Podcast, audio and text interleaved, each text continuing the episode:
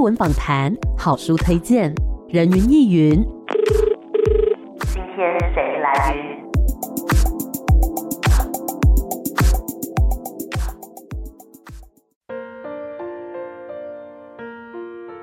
人云亦云。今天我来云，今天呢，人云亦云要带大家来认识一张音乐作品，我觉得是非常非常有气质，而且呢非常有文学涵养的一张作品哦。这张作品呢叫做《易安说》，我们欢迎音乐魔法师何真真老师，你好，Amy 好，各位听众朋友大家好，我是何真真，是真真老师这一次啊推出的这个是古风的 EP 哦，叫做《易安说》。那大家可能想说，哎，易安是谁呀？名字好像有一点耳熟，但是又不是这么的熟悉。嗯，就是我们最熟悉的女词人李清照，她的号。嗯叫易安啊，易安居士嘛，是易安居士。那其实我觉得这一次的作品跟老师以往的风格还蛮不一样的，对不对？对，之前跟蜂巢唱片合作过《三颗猫饼干》，还有《遇见小王子》、嗯，《梦马》，那都是以这个音乐、绘画、故事来做结合的专辑。对，那主要的精神就是以音乐来说故事。嗯，那在编曲上比较偏向西洋的配置，像一些小提琴、大提琴，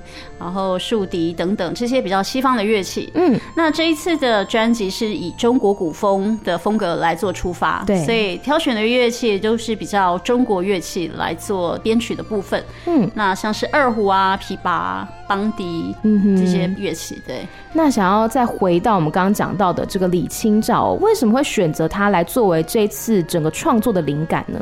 主要就是因为身为两位都是女性的文人啊，文化人，对，那她是比较古代在宋朝时候的女文人，嗯，然后我是现代的文化人，所以也就是做一个女性的古今对照。嗯哼，那你觉得你从她的身上有没有看到一些跟她共同的一些特质啊等等的？嗯，对，我觉得我们的个性还蛮像的。嗯，不过在她的那个年代，古时候这个年代，我觉得是非常不容易。嗯。因为他在这个小时候，他能够出生在书香世家，然后能够接受到很好的教育，所以他才能够有这样子的才华，能够展现出来在他的这个写词上面。嗯，对。然后之后他又跟他的先生为了这个文物，虽然经过战乱的一个兵荒马乱的这种时期，他们还是非常立志于把他们做一些保存，从北方运到南方。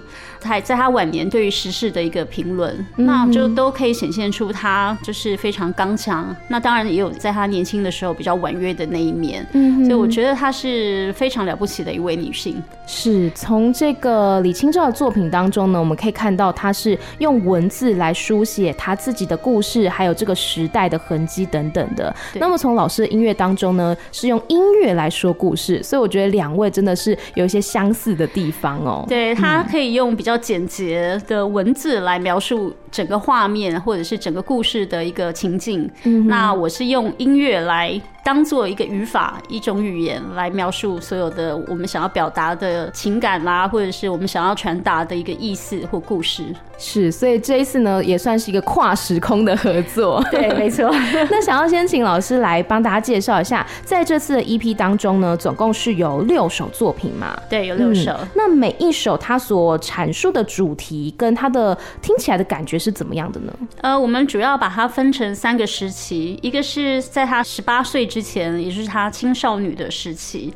那在这个时期呢，他的作品都是比较自然清新、比较婉约灵秀的。嗯，然后再来是他十八到四十六岁，他结婚的这个时期。那她跟她丈夫非常的间谍情深，而且两位都是文青啊，他们都是对于文物有非常爱好，然后有相同的爱好跟兴趣，然后又能够共同的为这个文化保存所努力。嗯哼，对，那所以这是第二个时期。那第三个时期，也就是在她四十六岁以后，也就是她的丈夫过世了，然后她又在嫁给另外第二任丈夫，嗯、但是她第二任丈夫对她不算很好，是觊觎她的财产。哦，然后最后她跟他诉请离婚，就是李清照诉请离婚。是对，然后在她的晚年呢，虽然算是比较悲苦一点，因为一方面她逃到南部，因为北宋，然后移到的南方就是变南宋，所有的兵慌马乱，然后还有对于所有的政治上的一个失望。嗯哼，那再加上他后来是一个人，因为他还是没有后嗣。这样子，所以我们就是在计划上面就分成三个阶段来作为一个创作的主轴。嗯哼，是像第一首歌曲呢，这个名字啊就非常的有诗意哦，叫做《藕花深处青衣透》。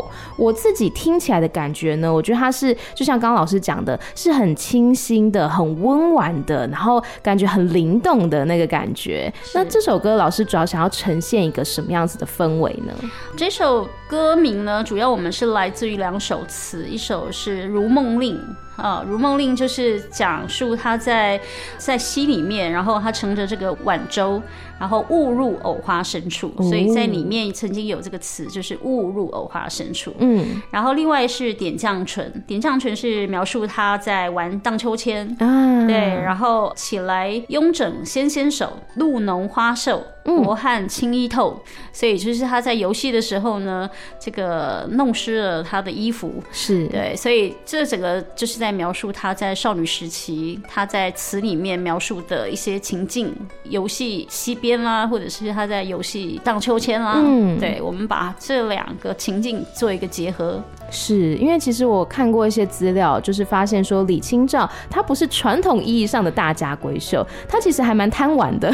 是，对，她在少女时期还蛮贪玩的。是，但我觉得也是因为这样子，所以她才有很强的观察力，可以去洞悉这个世间，还有洞悉她周边的人事物。对，而且她又可以透过文字很生动的、很活泼的描述整个氛围。比如说我们刚刚讲到的花呀、然后溪边啊，然后就是用很简。简洁的文字来阐述所有的情境，还有他的动作，嗯、还有产生的一个意境。那接下来第二首呢，叫做《笑语谈郎》。我自己听到这首歌呢，我觉得它是很俏皮可爱的一首作品。哎，对，它主要就是比较开心的一种情境，那是描述她跟丈夫新婚热恋时的甜蜜。哦、对，那这一首就是主要是写说，呃。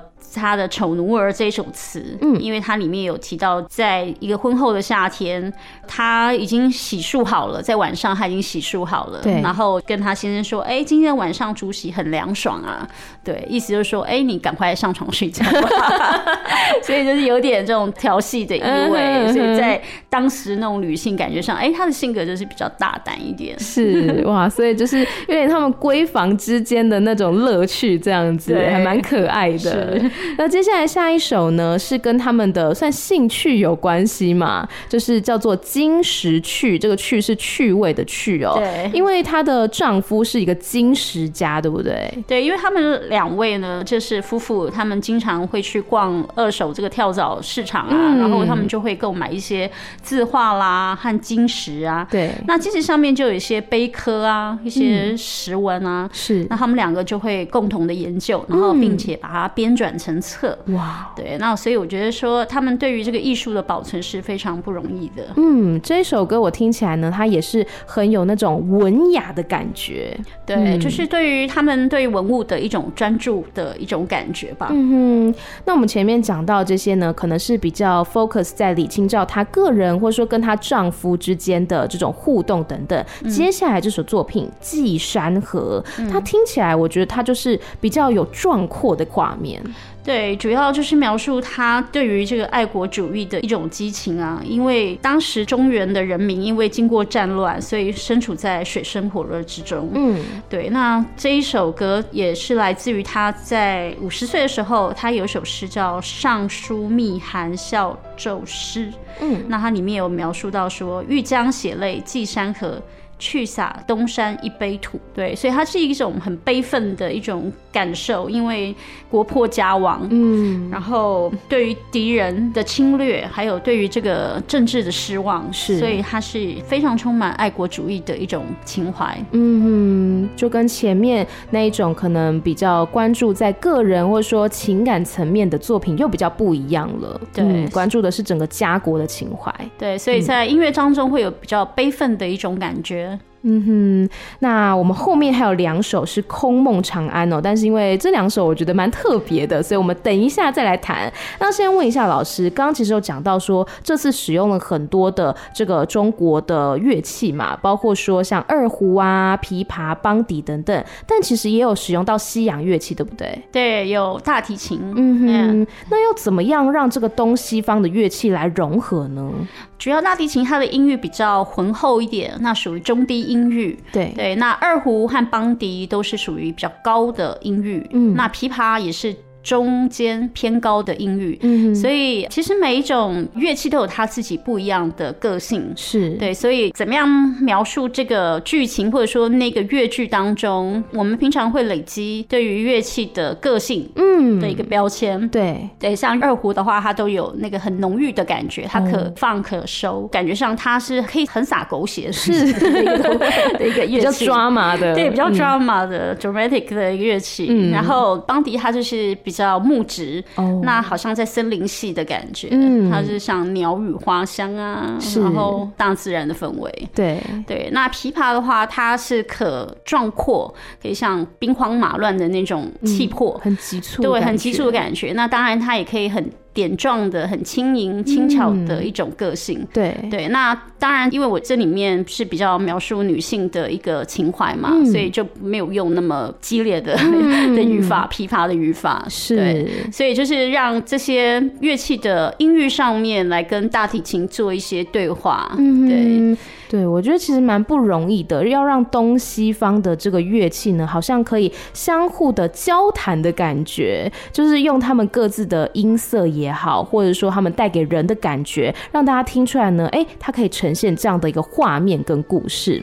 那其实这一次的这个国乐器的演奏者啊，都是黄子明，对不对？对，跟他的这个合作的过程当中，有没有什么样子的交流跟想法呢？嗯，主要是他曾经是我的爵士和声的学生，嗯，对，可是他其实本身是一个专业的乐手，他也曾经在电视台帮一些歌手的国乐团做演出，是。那他很厉害，是他十八般武艺都行，哇哦，对，所以里面的二胡、琵琶、邦迪都是他演，太厉害了，相当厉害的一位乐手。是，那跟他合作过程当中有没有沟通过一些，比如说，哎，我想要这样呈现，或是想要呈现这样理念等等的？对，其实我们在。录音的时候都必须要一句一句的琢磨，嗯，对，并不是说哦，像这样一遍把所有东西都把它录完，嗯，就是里面要再很细腻的去跟他指引，这个区要轻要重，要短要长，是对，那。这些其实都是在我脑袋里了。那有时候是很难用记谱法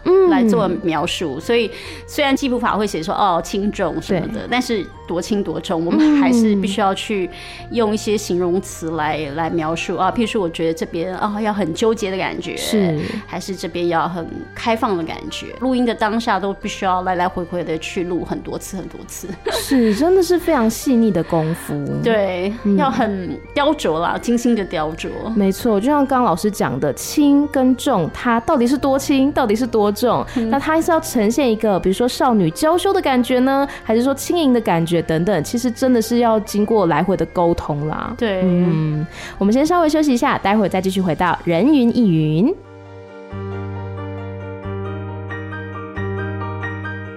欢迎回来，人云亦云。今天呢，在空中跟大家来分享一张最新的古风 EP 呀、啊，叫做《易安说》。欢迎音乐魔法师何真真老师，您好，Amy 好，各位听众朋友，大家好，我是何真真。是我们刚刚呢聊到这一次的这个古风 EP《易安说》，它是以李清照的一生来作为这个创作的灵感哦，包括说呢少女时期那一种可能比较灵动的可爱的感觉，还有呢跟这个。丈夫之间的互动，以及后来看到他对于这个家国啊、爱国的情感哦。那我们刚刚说有两首作品很特别，哎，都是同一个歌名，是，对，但是是两首作品哦，叫做《空梦长安》。那它有分成演奏版跟演唱版，想要问老师，就是这两个版本的编曲有什么不一样呢？演唱版的话，我们会比较朝向流行歌曲的方式来做一个突破，因为、嗯、呃，我以前做的都是比较艺文类的，是 对。那这次想要带给大家比较不一样的感受，所以这首歌我们朝向比较流行歌曲的风味来编，嗯，那所以里面有一些节奏鼓，对，然后比较现代化的乐器，像贝斯啊，然后钢琴，还有一些电子音色，嗯，对。那特别我们找到非常知名的古风的演唱家，叫做浮生梦来演唱。那另外还有作词人 Mesa，对，他是台湾的作词人。嗯、是。那《空梦长安》这首歌，他想要描写的是一个什么样的情感呢？他其实是对于李清照他一生的总结，呈现他这一生以来的人情冷暖。对，虽然他经历过非常优渥的年轻的时期，对，那中间他又经历了战乱，那最后他比较是悲苦孤独的老年的生活。嗯、对，那所以这一首歌就是对他的一生做了一个总结。嗯哼，那我很好奇，是一开始就决定说要有这两个版本吗？就是后来我们觉得说，哎、欸，或许。我们可以在另外一个版本，就是属于纯粹的钢琴演奏版。哦，所以是先有人声版的。对对。哦，然后钢琴演奏版它就是比较宁静的感觉，对，因为它只有单一的乐器。嗯哼。对，然后速度也放比较慢一点，是。然后所以呈现出来的风味不大一样，嗯，比较宁静一点。没错。那其实我蛮好奇，说老师当时在跟这个《空梦长安》的作词人 Mesa，还有呢演唱者浮生梦，在沟通的时候是有进行什么样子的一些互动呢？比如说，会觉得这首歌要呈现什么样的氛围？那当时是透过什么样方式来沟通的？我们事先有计划定案的，就是、嗯、呃，我们这首歌就是要描述李清照的一生总结。对，所以就是定好了歌名叫《空蒙长安》，然后我先做曲的创作，然后之后就由蜂巢唱片交给 Mesa 来做。啊、那其实我们两个并没有沟通，嗯、但是他是也是非常有经验的一个写词人，所以一下就把它做出来了。是，里面的词也是非常令人感动，因为 他就是很精准的描写李清照的一生起起伏伏。嗯是，那跟这位演唱者呢？演唱者哦，比较特别的是，我们有用这个远端的录音，哈那他在北京的录音室。所以我们就透过就视讯，嗯，然后我就看着看着他他录音，然后去琢磨这一句应该要怎么样去做呈现，是，然后是表达什么样的一种情感，嗯哼，对。那我们大概经过了三四个小时的录音，哇，所以其实你看一首歌可能短短的几分钟，但是后面都要经过很多的功夫，然后呢来来回回的琢磨啊、沟通等等的，是相当不容易的。是，而且那只有在录音的阶段，嗯，那在后面之后，我们还要再对于音档做一些重新的整理，是，那也是非常多的时间，就是包括所有的录音的流程，刚刚讲到的乐器的录音，嗯，然后人声的录音，对，那这些都需要重新的做剪辑，然后把它再打磨好，嗯，打磨好之后还要再交给混音师，哇，对，混音师在讲说，哎，我这个这边的乐器要大声一点，然后那边要小声一点，然后长一 点、短一点，然后再做更最最后最后的琢磨，嗯，所以这样来来回回其实花了好多。好多时间，真的，大家要半年的一个制作过程。而且听说从构想开始，是不是也花了蛮长的时间呢？对，大概三年的时间。哇，那想要问老师，就是在这个过程当中啊，就是你当时决定说要以李清照作为主题嘛，有没有去做一些什么样的研究呢？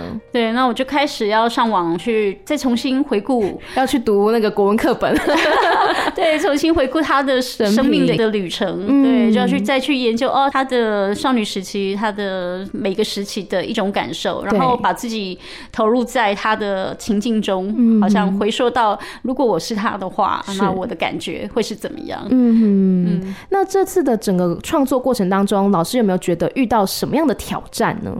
挑战是还好啦，对，对，因为主要是中间因为有家人有一些生病，嗯、然后所以就有一些 delay，对，是是，这可能就是生活上的一些挑战。嗯哼，嗯，但是对于这个创作来讲的话，其实还是蛮平顺的过去的嘛。对，还是蛮顺利的，嗯，只是说要有很大的耐心，慢慢的去打磨这些东西。没错，真的 要很有耐心跟毅力。对，那您觉得就是在整个创作的旅程里面，有没有得到什么样的收获？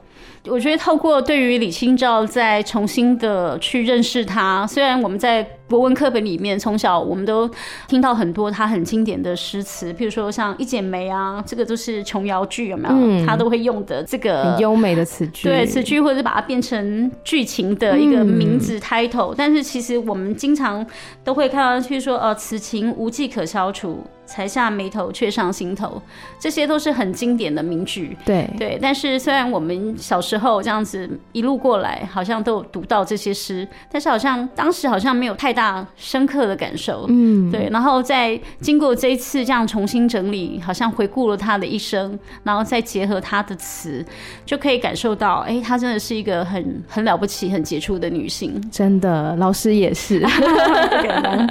那想要问老师，就是在您的这一张《易安说》的 EP 当中，要问一个残酷的问题：您自己有没有最喜欢哪一首呢？我自己最喜欢哪一首啊？嗯嗯，我最喜欢《寄山河》。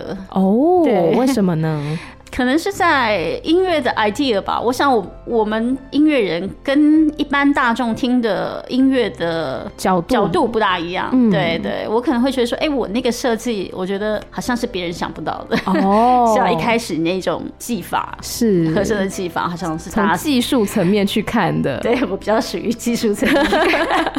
好，是对，我就觉得我自己还蛮觉得有所突破。对，有所突破，在和声上不是一般大家可以到达的一个技巧，嗯，对，所以我觉得其实我们一般的听众可能在听这张专辑的时候呢，大家可能会从这个文学的角度也好，或者说情感的角度去感受这张作品。那当然，不同的人来听，可能都会有不一样的氛围。例如说，我最喜欢的应该是《笑语谈郎》，因为我觉得是一首很可爱的作品，对就尤其它前面有一种有点像捉迷藏的感觉，俏皮的味道，对对对对对。然后我就觉得好可爱哦，然后而且而且真的。顺着那个顺序听下来，好像会感受到李清照她的心境变化，是她的一生的变化，嗯、没有错。所以我觉得真的是一张非常值得推荐给大家的一个古风 EP，叫做《易安说》。那最后，老师还有没有什么话想要对所有的听众朋友说的呢？嗯，如果各位听众朋友对我的音乐有兴趣的话，欢迎到各个串流平台，像 YouTube、Spotify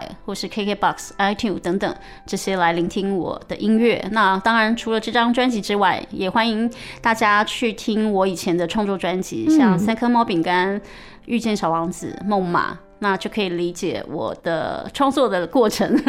是，对。那另外的话，我的脸书粉砖叫何真真音乐，也可以 follow 我的一些动态。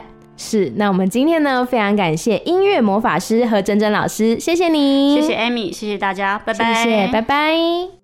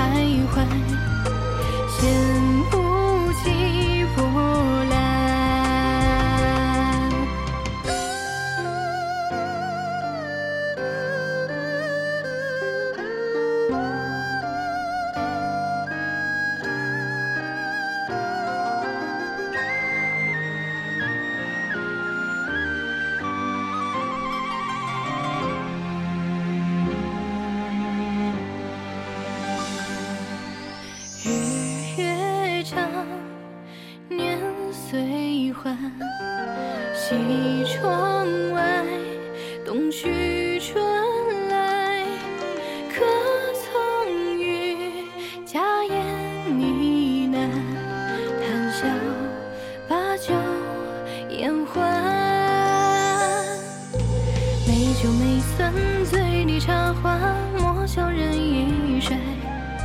韶光短暂，鬓面成霜，刹那间心转。